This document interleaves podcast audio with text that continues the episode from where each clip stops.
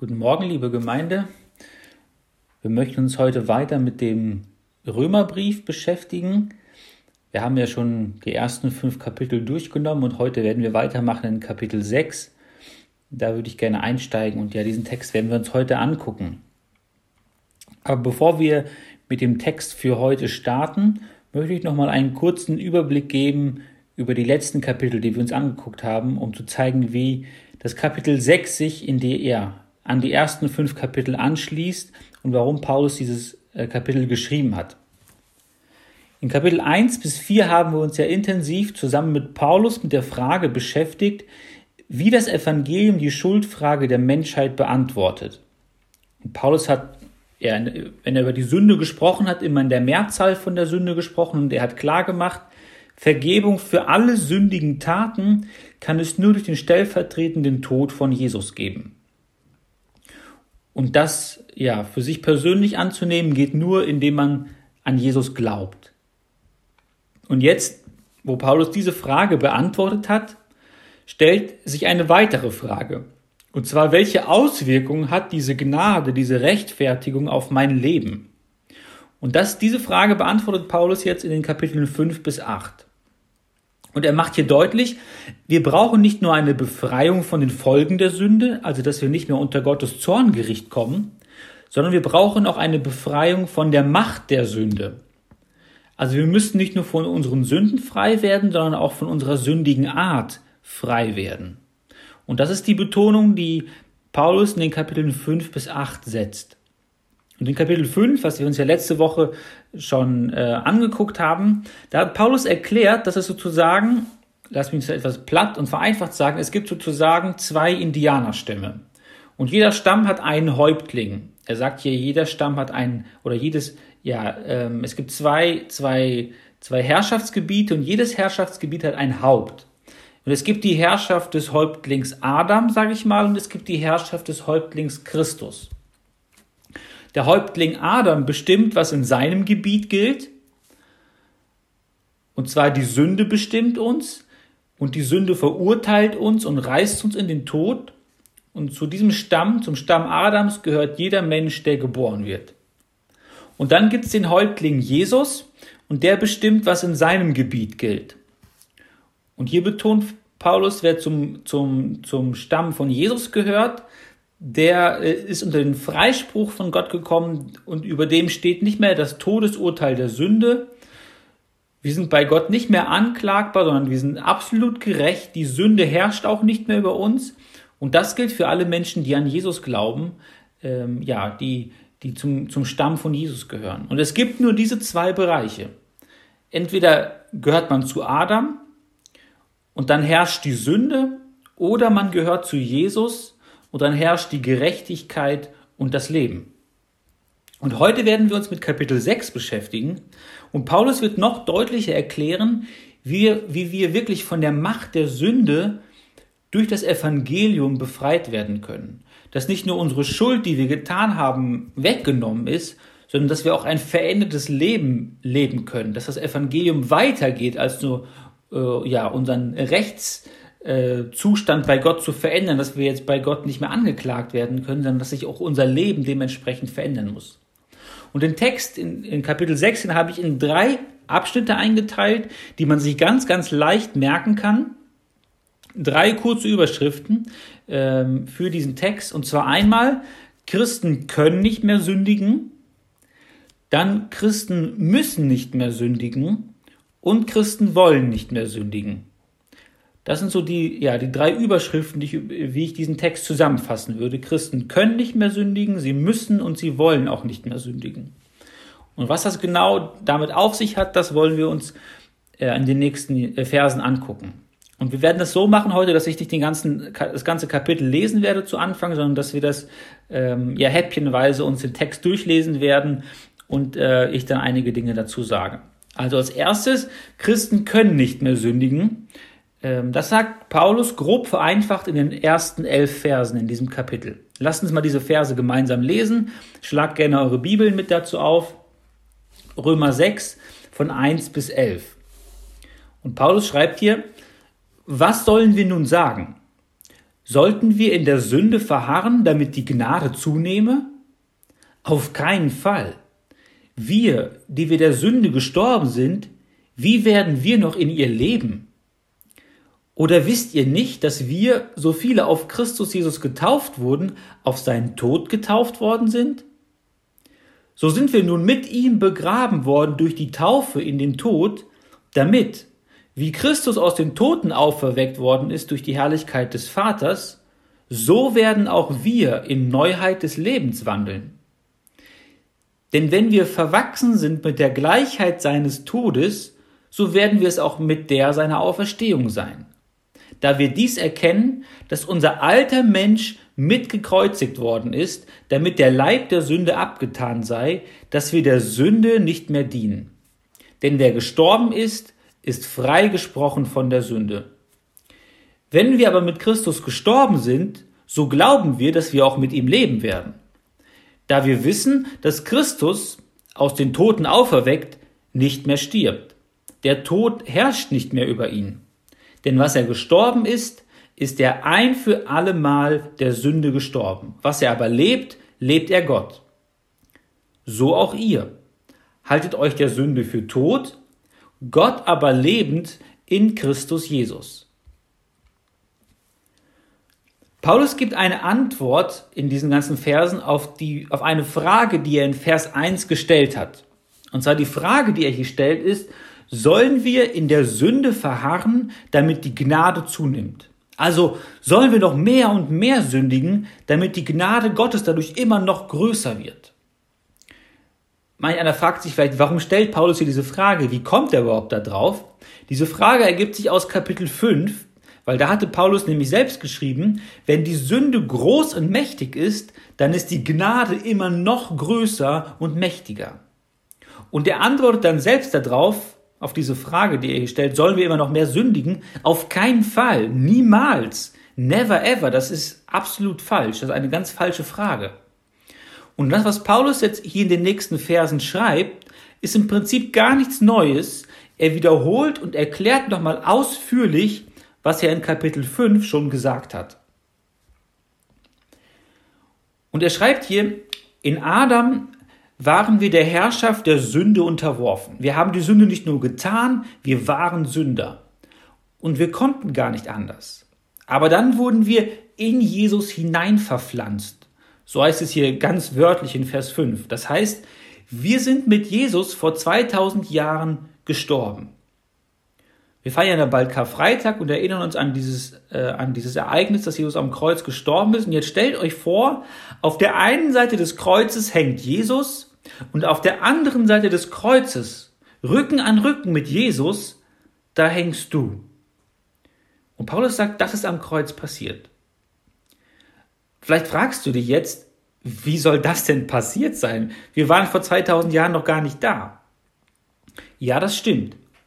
Aber der springende Punkt ist hier nicht, ob wir körperlich und leiblich äh, wirklich da waren. Paulus sagt, das, was für Jesus gilt, das gilt auch für dich. Der Tod und die Auferstehung von Jesus haben die Macht der Sünde zerbrochen. Das ist ein für allemal passiert. Das ist eine Tatsache. Und wir stehen nun unter der Herrschaft von Jesus. Hier hört die Herrschaft der Sünde auf. Und Paulus erklärt es ihnen an einem Erlebnis, das jeder Christ erlebt hat, an der Taufe. Die Taufe ist einfach nur ein sichtbares Bild nach außen was innerlich und unsichtbar mit uns passiert ist. Das Untertauchen zeigt, dass wir mit Jesus gestorben sind und in ein Grab gelegt wurden. Das Auftauchen zeigt, dass wir mit Jesus auferstanden sind.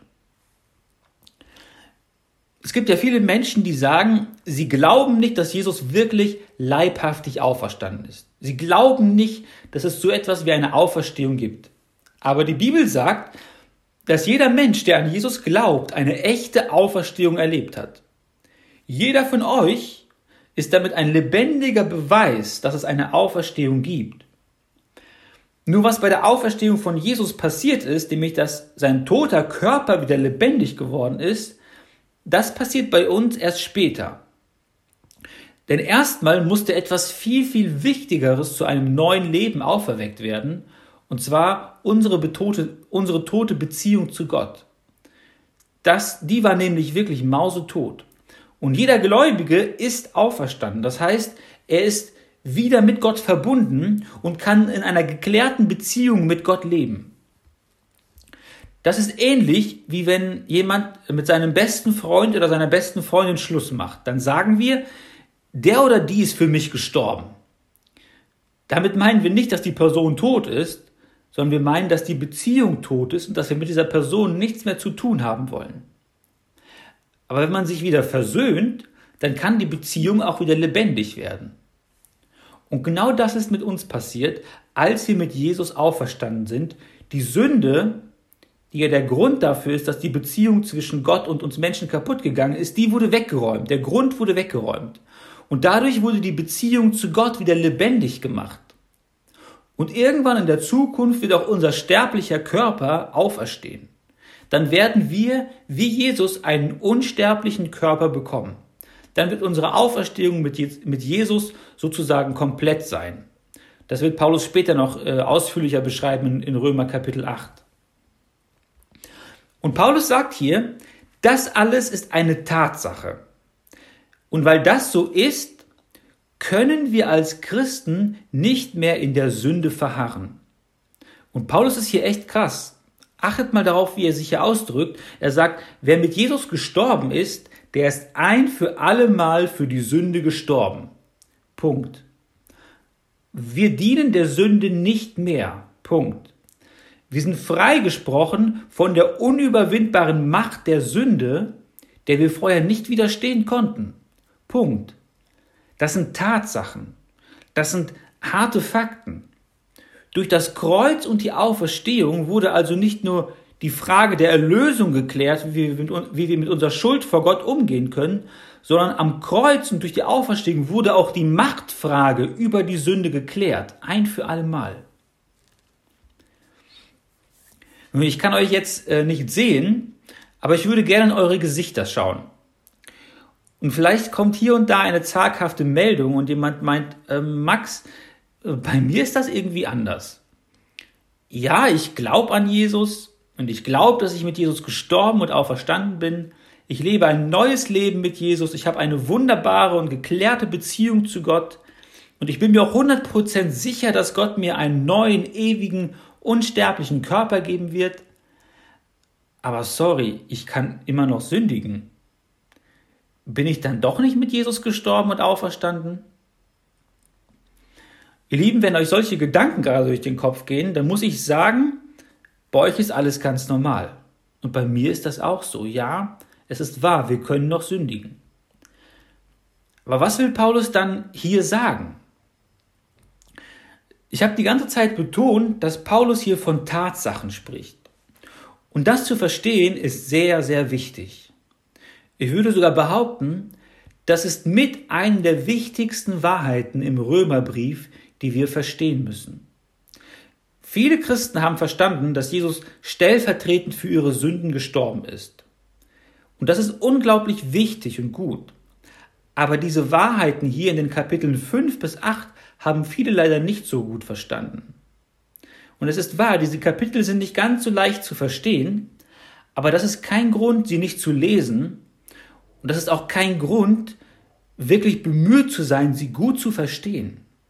Denn wenn wir diese Wahrheiten verstehen, wird das unser christliches Leben auf den Kopf stellen.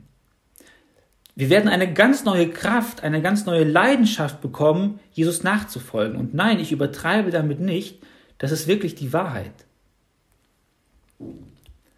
Paulus betont, dass diese Dinge an uns geschehen sind.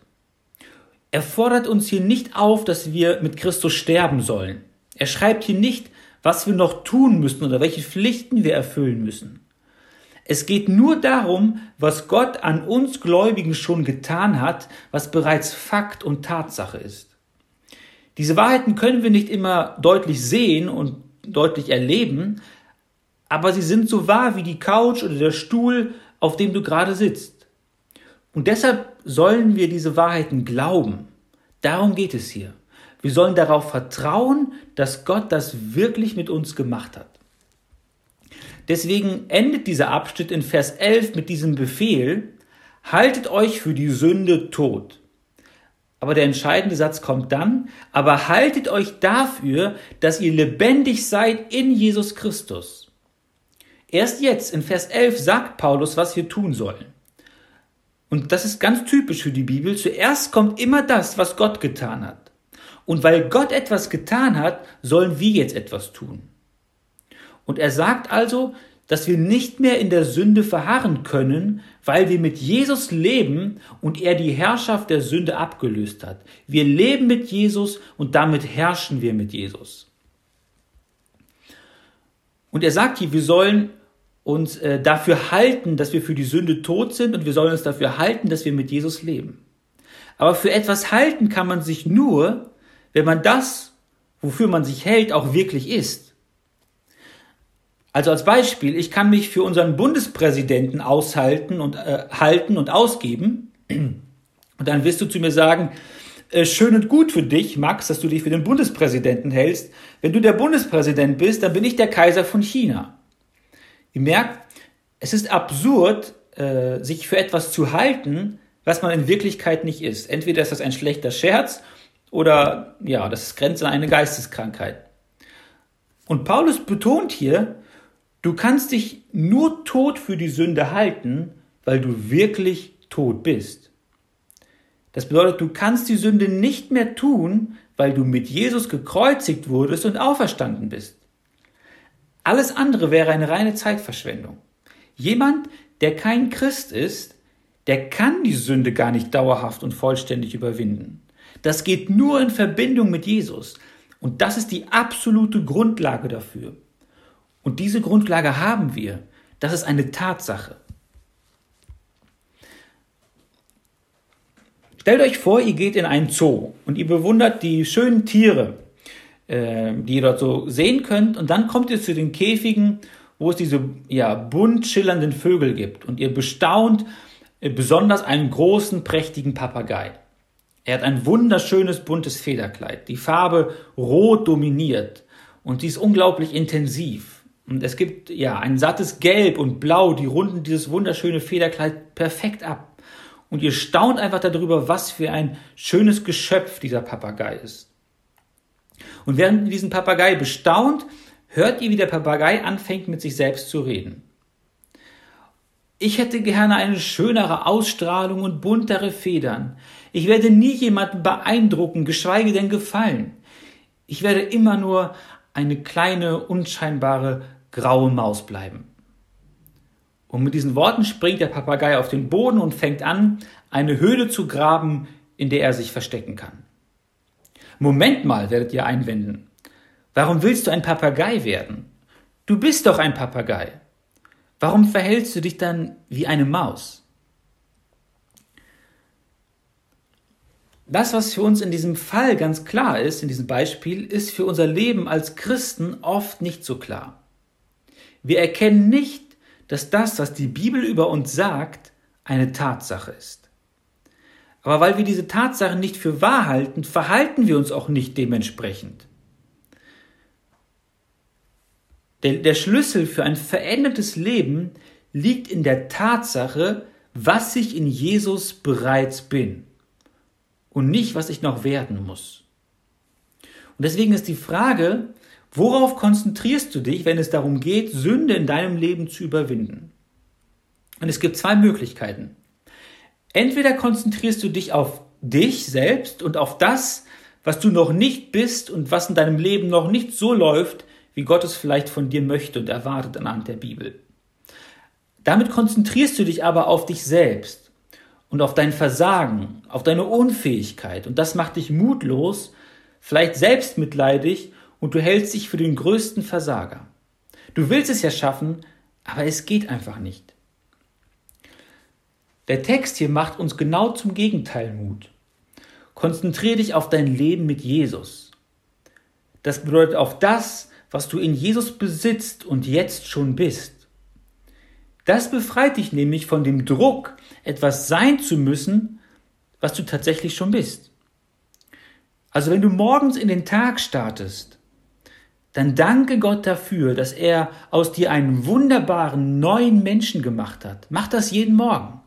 Danke Gott, dass du jetzt schon in seinen Augen wertvoll und kostbar und perfekt und geliebt und angenommen bist. Danke ihm, dass er dich aus dem Bereich Satans und aus der Sünde herausgeholt hat. Du gehörst ganz zu ihm. Für immer und ewig. Das kann dir niemand mehr wegnehmen. Du bist in Jesus Christus geborgen und sicher. Diese Tatsachen sind eine echte Hilfe und eine echte Motivation, ja, das ist sogar die Grundlage, so zu leben, wie Gott es möchte. Ihr Lieben, das, was ich hier sage, das ist keine Zauberformel. Wenn ihr das jeden Morgen sagen werdet, dann werdet ihr allen Versuchungen einfach restlos widerstehen. Aber wenn wir diese Wahrheit, die Paulus hier so offensichtlich schreibt, mehr und mehr verinnerlichen, dann werden wir Stück für Stück erleben, dass, wir, dass Gott uns immer mehr frei macht von der Macht der Sünde. Es geht in den meisten Fällen nicht von heute auf morgen, aber es passiert. Ich habe schon gesagt, und das kennt ihr alle aus eurer eigenen Lebenserfahrung, wir können noch immer sündigen. Einerseits haben wir diesen neuen Status, wir leben und herrschen mit Jesus über die Sünde, aber andererseits leben wir noch auf dieser Erde in unserem Körper, der noch angreifbar ist für die Sünde. Und in dieser Spannung leben wir als Christen jeden Tag. Und deshalb erklärt ähm, Paulus in den weiteren Versen, wie wir mit der Sünde umgehen sollen. Und deswegen kommen wir jetzt zum zweiten Punkt. Christen müssen nicht mehr sündigen. In den Versen zwei, äh, 12 bis 14 äh, sagt Paulus das. Und hier heißt es, so herrschen nun nicht die Sünde in eurem sterblichen Leib, dass er seinen Begierden gehorche. Stellt auch nicht eure Glieder der Sünde zur Verfügung als Werkzeuge der Ungerechtigkeit, sondern stellt euch selbst Gott zur Verfügung als Lebende aus den Toten und eure Glieder Gott zu Werkzeugen der Gerechtigkeit. Denn die Sünde wird nicht über euch herrschen, denn ihr seid nicht unter Gesetz, sondern unter Gnade. Also auch wenn wir diesen neuen Status genießen dürfen, den Jesus uns gegeben hat, sollen wir nicht mehr die Sünde tun. Hier in Vers 12 haben wir eine weitere Aufforderung in Form eines Befehls. Lasst euch nicht von der Sünde beherrschen. Stellt euren Körper, also eure, eure Hände, eure Augen, eure Gedanken nicht der Sünde zur Verfügung, sondern stellt euren Körper Gott zur Verfügung. Die Gefahr zu sündigen ist immer noch da. Und genau deshalb sollen wir der, der Sünde keine Sekunde das Feld überlassen. Aber wie soll das gehen? Vorhin habe ich die ganze Zeit betont, dass das Wort äh, Tatsachen wichtig ist. Es ist eine Tatsache, dass wir von der Macht der Sünde befreit wurden. In diesem Abschnitt muss ich das Wort Gnade besonders betonen. Es kommt in Vers 14 vor und dort heißt es, die Sünde herrscht nicht mehr über uns, denn wir sind nicht unter dem Gesetz, sondern unter Gnade. Das Wort Gesetz kam mir in den ersten vier Kapiteln schon oft vor. Paulus hat immer wieder betont, dass wir nur durch Gnade, also geschenkt, vor Gott gerecht werden können. Niemals geht das durch eigene gute Taten, indem man die Gebote Gottes einhält. Nun, das haben wir gut verstanden. Aber damit ist das Thema noch lange nicht gegessen. Die Judenchristen haben nämlich gedacht, okay, ich kann nur durch Gnade gerecht werden vor Gott. Das kann ich akzeptieren. Aber nun brauche ich in meinem Leben als Christ trotzdem Regeln und Gebote, also das Gesetz. Sonst besteht ja die Gefahr, dass ich einfach leben könnte, wie ich will. Es gibt auch heute viele Christen und christliche Gruppierungen, die verstanden haben, dass sie nur aus Gnade gerettet werden können. Aber dann, so meinen sie, müssen sie sich eifrig bemühen, Regeln und Gebote einzuhalten. Solche Christen meinen, dass sie Gott nun aus eigener Kraft nachfolgen können und müssen und die Regeln und Gebote helfen ihnen dabei. Das Problem an der ganzen Sache ist allerdings, dass sie es nicht schaffen. Sie konzentrieren sich auf sich selbst. Sie versuchen mit Hilfe ihrer Selbstdisziplin das Richtige zu tun.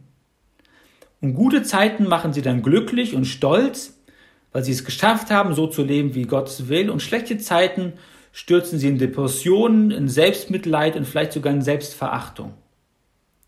Sie machen ihre Identität, also das, was sie sind, davon abhängig, wie sie leben und wie ihr Verhalten ist. Aber genau das will Paulus ja nicht. Das, was ich bin, hängt ja nicht davon ab, was ich tue, sondern es hängt von der Tatsache ab, was Jesus aus mir gemacht hat, als er mich erlöst hat. Ich bin mit Jesus gestorben und auferstanden. Und deswegen bedeutet es auch, wir können nur aus Gottes Kraft und Gottes Gnade gerettet werden. Und wir können auch nur aus seiner Gnade und aus seiner Kraft ihm nachfolgen und das tun, was er möchte. Und deswegen betont Paulus hier, wir sind nicht unter dem Gesetz, sondern unter der Gnade. Und das hier ist ein weiterer wichtiger Schlüssel, wie man praktisch lernen kann, die Sünde zu überwinden. Der Christ der unter der Gnade lebt, erwartet alle Hilfe zur Veränderung von Gott. Und deshalb muss er sich auch ganz auf Gott verlassen. Er weiß, dass seine eigenen Versuche und Anstrengungen nicht ausreichen. Und deshalb legt er den Fokus auf die Tatsachen, die in Jesus für ihn gelten. Er ist eins gemacht mit Jesus und er lebt in einer lebendigen Liebesbeziehung mit Jesus. Und wenn er versagt, dann ist das keine Überraschung und auch kein Grund zum Verzweifeln. Er kann sich ganz auf Gott verlassen, dass er bei ja, Gott sicher und geborgen ist. Er bekennt seine Schuld immer wieder und macht sich immer wieder neu abhängig von Jesus. Das bedeutet, unter Gnade zu leben. Und deswegen sagt Paulus in den Versen vorher, dass wir unseren Körper nicht der Sünde zur Verfügung stellen sollen. Man könnte sich fragen, warum macht Paulus das hier so kompliziert? Er hätte doch einfach schreiben können, die Sünde soll nicht über euch herrschen, Deswegen tut nicht das Böse, sondern haltet euch an die guten Gebote Gottes. Das wäre doch das Gleiche, oder? Wenn Paulus das so geschrieben hätte, dann würde er ein gesetzliches Christentum predigen, was zum Scheitern verurteilt ist. Wenn er sagen würde, dass wir uns an Gebote halten sollen, dann würde er den Fokus auf uns setzen. Aber wir haben ja schon festgestellt, dass wir selbst nicht die Kraft haben, Gott nachzufolgen. Und deswegen fordert Paulus uns nicht auf, gute Werke zu tun, sondern er fordert uns auf, dass wir uns an Gott ausliefern sollen. Wir sollen uns auf unsere neue Stellung, die wir in Jesus haben, konzentrieren. Und damit fokussieren wir uns nicht auf die Sünde, sondern auf Gott. Ja, wir sollen etwas tun. Wir sollen uns aktiv auf Gott ausrichten und verlassen damit seine verändernde Kraft an uns wirksam werden kann. Man kann das, was Paulus hier sagen will, vielleicht mit einem weiteren Beispiel aus der Vogelwelt etwas verdeutlichen. Denkt mal an einen Kolibri. Das ist ein ziemlich kleiner, hübscher Vogel und das Besondere an dieser Vogelart ist ja, dass sie unglaublich schnell mit den Flügeln schlagen können. Ungefähr 40 bis 50 Mal pro Sekunde. Das ist wirklich unglaublich schnell und das müssen sie tun, um in der Luft zu bleiben. Und jetzt denkt mal an einen großen Greifvogel, an einen Adler zum Beispiel. Ein Adler kann sich von einem, ja, von einem Felsen abstoßen und sich dann stundenlang vom Aufwind tragen lassen, ohne auch nur einmal mit seinen Flügeln zu schlagen. Das ist auch wirklich faszinierend. Und so ähnlich kann das Leben von Christen aussehen. Der eine muss, wie der Kolibri, unentwegt etwas tun, damit er in der Luft bleibt. Er braucht Gebote und Regeln, die er einhalten muss, die ihn vor einem Leben in Sünde schützen. Und wenn er damit aufhört, diese Regeln zu halten, dann droht er zu Boden zu fallen, also im übertragenen Sinne Gott zu verunehren. Er ist also unentwegt auf seine Leistung angewiesen. Der andere Christ ist wie ein Adler.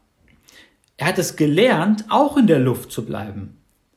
Aber nicht, indem er sich selbst unentwegt anstrengt und in der Luft hält. Er hat gelernt, sich von Gott tragen zu lassen. Damit bleibt er auch in der Luft und lebt ein Leben, das Gott ehrt. Aber er lebt es auf eine ganz andere Art und Weise. Paulus wird in Kapitel 8 erklären, dass diese hebende Kraft niemand Geringeres als der Heilige Geist ist. Aber das, was Paulus hier an dieser Stelle betont, ist, dass wir unter Gottes Gnade leben und nicht unter tausend Geboten und Regeln, die wir niemals von uns aus einhalten könnten. Die Frage, die sich dann für uns stellt, ist, wie kann ich meine Glieder, also meinen Körper, so an Gott ausliefern und Gott zur Verfügung stellen, dass er in mir das wirkt, was ihn ehrt und was seinem Willen entspricht. Und ich möchte dir einen ganz äh, simplen und einfachen Rat mitgeben. Gehe offen und ehrlich mit deiner Schuld vor Gott und deinen Mitmenschen um. Wenn du ein Christ bist, der auf seine eigene Kraft vertraut, wenn es darum geht, gegen die Sünde zu kämpfen, dann wirst du über jedes Versagen unsagbar enttäuscht sein über dich selbst. Dein Stolz wird angekratzt sein, weil du es wieder nicht geschafft hast. Und du wirst versuchen, deine Schuld vielleicht zu vertuschen, zu beschönigen oder du wirst dich halt selbst anklagen. Wenn du aber ein Christ bist, der unter der Gnade lebt, ist es keine Überraschung, dass du sündigst. Ja, du wirst über dein Versagen traurig und zerknirscht sein, aber nicht, weil du von dir selbst enttäuscht bist. Du kannst trotz allem, du kannst dich trotz allem darauf verlassen, dass Gott dich 100% annimmt. Das ist ein Leben unter Gnade. Es macht dich frei vor Gott und vor Menschen, dein Versagen offen zu legen.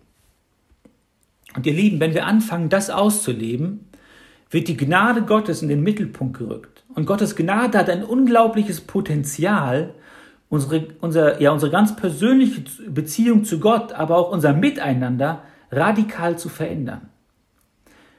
Und ich vermeide es ganz bewusst an dieser Stelle zu sagen, lies mehr in der Bibel oder bete mehr. Ja, das ist unglaublich wichtig, das ist keine Frage. Aber wir machen aus diesen Dingen oft eine Regel. Wenn ich, wenn ich mehr die Bibel lese und mehr bete, äh, dann kann ich mich Gott ausliefern. Wir machen daraus eine Regel und hoffen, ähm, dass das einfach funktioniert mit unserem Leben, dass wir die Sünde überwinden können. Paulus legt den Fokus hier ganz bewusst nicht auf Dinge, die wir tun sollen, er legt den Fokus auf die Gnade. Und darum an dieser Stelle diese einfache, aber klare Anwendung, geh offen und ehrlich mit Schuld um, vor Gott und deinen Mitmenschen, lebe täglich aus der Gnade Gottes. Wer das nämlich lernt, der fokussiert sich immer mehr auf Gott. Und wenn der Fokus immer mehr auf Gott und auf seine Kraft gerichtet wird, werden wir auch jeden Bereich unseres Lebens immer mehr von Gottes verändernder Gnade äh, beherrschen lassen. Und wir werden uns immer mehr Gott ausliefern und seiner verändernden Gnade ausliefern. Also Paulus hat nun gezeigt, warum Christen nicht in der Sünde verharren können, weil sie in Jesus eine neue Stellung bekommen haben. Das ist die Tatsache, von der er ausgeht. Und er hat gezeigt, warum wir nicht mehr sündigen müssen. Wir haben eine neue Kraftquelle und das ist Gottes Gnade. Gott selbst nimmt uns an, nicht nur aus Gnade, sondern er gibt uns auch seine Gnade, um mit der Sünde fertig zu werden. Und der letzte Abschnitt, die Verse 15 bis 23, da zeigt Paulus, warum wir nicht mehr sündigen wollen. Lasst uns diesen äh, Abschnitt mal lesen. Römer 6, die Verse 15 bis 23. Was nun? Sollen wir sündigen, weil wir nicht unter Gesetz, sondern unter Gnade sind? Auf keinen Fall. Wisst ihr nicht, dass wem ihr euch zur Verfügung stellt als Sklaven zum Gehorsam, ihr dessen Sklaven seid, dem ihr gehorcht? Entweder Sklaven der Sünde zum Tod oder Sklaven des Gehorsams zur Gerechtigkeit. Gott aber sei Dank, dass ihr Sklaven der Sünde wart, aber von Herzen gehorsam geworden seid dem Bild der Lehre, dem ihr übergeben worden seid. Freigemacht aber von der Sünde seid ihr Sklaven der Gerechtigkeit geworden. Ich rede menschlich wegen der Schwachheit eures Fleisches. Denn wie ihr eure Glieder früher der Unreinheit und der Gesetzlosigkeit zur Gesetzlosigkeit als Sklaven zur Verfügung gestellt habt, so stellt eure Glieder jetzt der Gerechtigkeit zur Heiligkeit als Sklaven zur Verfügung. Denn als ihr Sklaven der Sünde wart, da wart ihr freie gegenüber der Gerechtigkeit. Welche Frucht hattet ihr denn damals? Dinge, deren ihr euch jetzt schämt, denn das Ende davon ist der Tod. Jetzt aber, von der Sünde frei gemacht und Gottes Sklaven geworden, habt ihr eure Frucht zur Heiligkeit, als das Ende aber ewiges Leben. Denn der Lohn der Sünde ist der Tod, die Gnadengabe Gottes aber ewiges Leben in Christus Jesus, unserem Herrn. Paulus stellt hier wieder eine Frage, ganz ähnlich wie in Vers 1.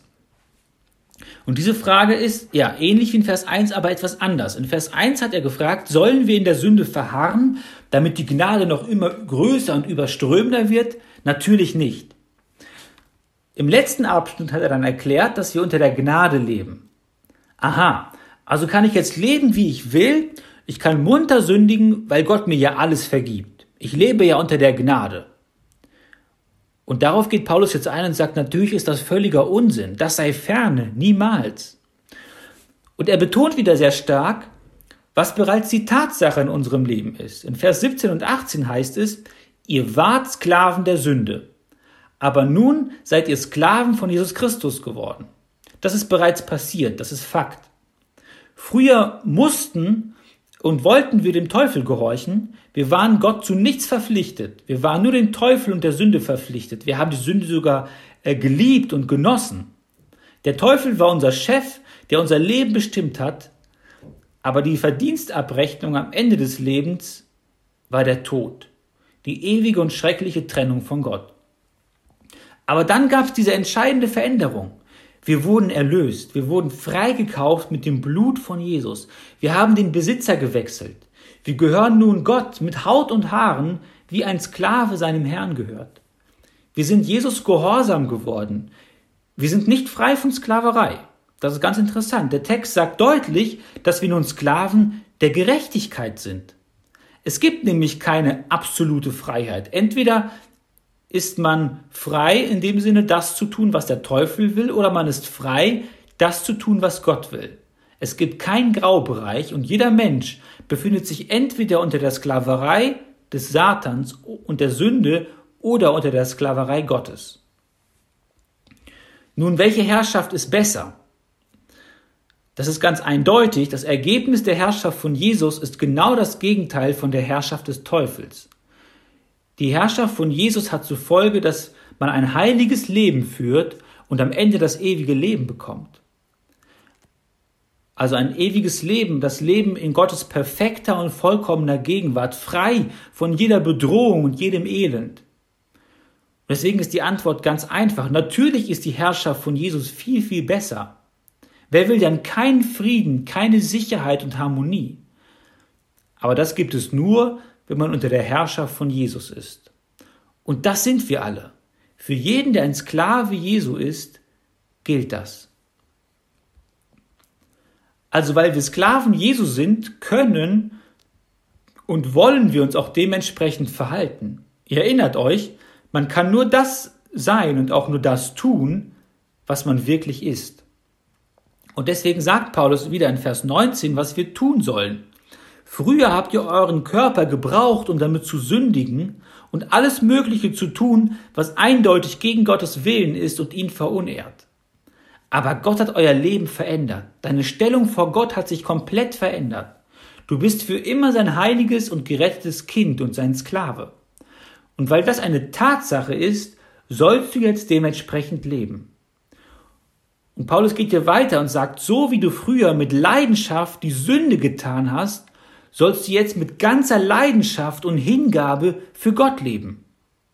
Und das nicht, weil, weil du dir dadurch einen besonderen Segen von Gott erhoffst, sondern weil du übermäßig reich von Gott gesegnet wurdest, sollst du jetzt dementsprechend leben. Stellt euch mal vor, heute wär, wäre euer 18. Geburtstag.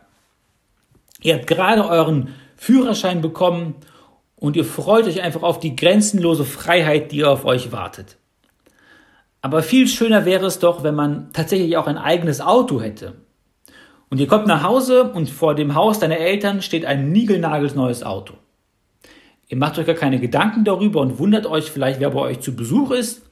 Aber dann kommen deine Eltern aus der Tür und überreichen dir die Schlüssel für das Auto. Und du kannst es kaum fassen, es ist dein Auto.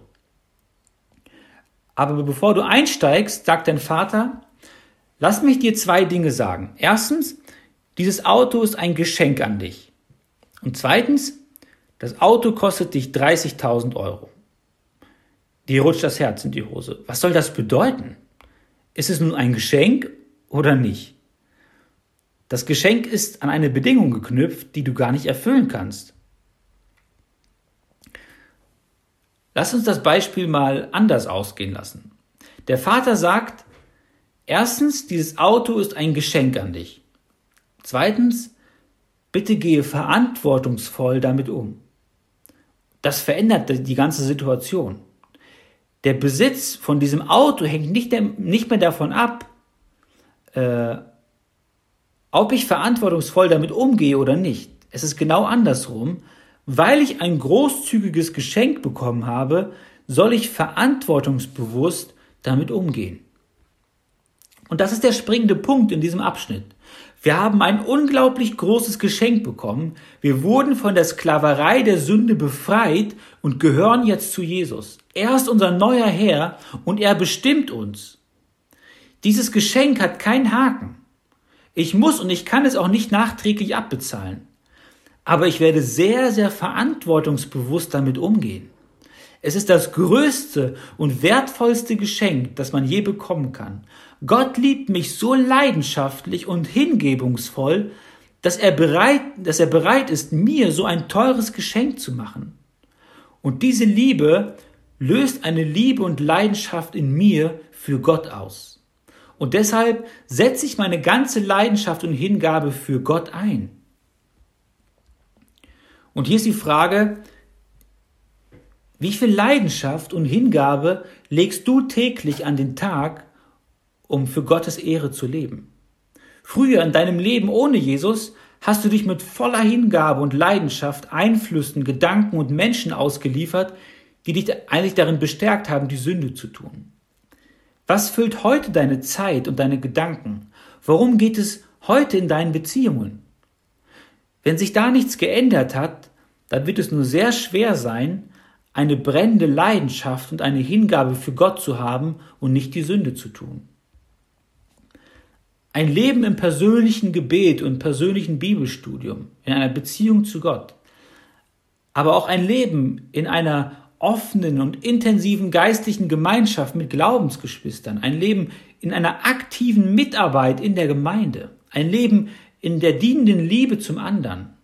Das sind nur einige Stichworte, wo unsere neue Leidenschaft und Hingabe liegen sollte. Wenn aber das nicht vorhanden ist, und ich meine dieses Gesamtpaket, dann ist es nicht möglich, geistlich zu wachsen. Diese Dinge sind nicht notwendig, um von Gott angenommen und gesegnet zu sein, aber sie sind sichtbare Zeichen dafür, dass ein Mensch wahrhaft wiedergeboren ist, denn seine Leidenschaft und seine Hingabe hat sich geändert. Er ist von einem Sklaven der Sünde zu einem Sklaven Jesu geworden. Und das wird sichtbar.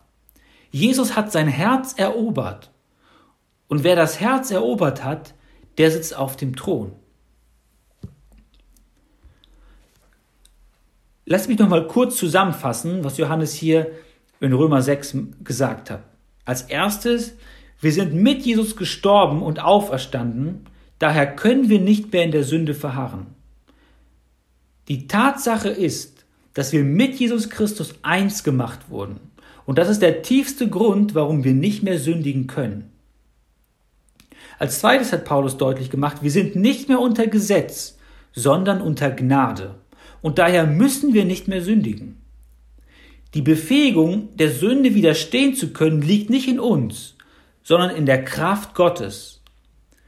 Und die bekommen wir durch seine Gnade. Und das ist der wahre Grund, warum wir nicht mehr sündigen müssen. Und als drittes, wir wurden von der Knechtschaft der Sünde befreit und wir sind Sklaven Gottes geworden. Und deshalb wollen wir nicht mehr in der Sünde verharren. In unserem Leben stehen wir vor der Wahl, bin ich jetzt Jesus äh, gegenüber absolut loyal, weil er mein Herr ist. Und das ist der wahre Grund, warum wir nicht mehr sündigen wollen, weil wir Jesus über alles lieben. Amen.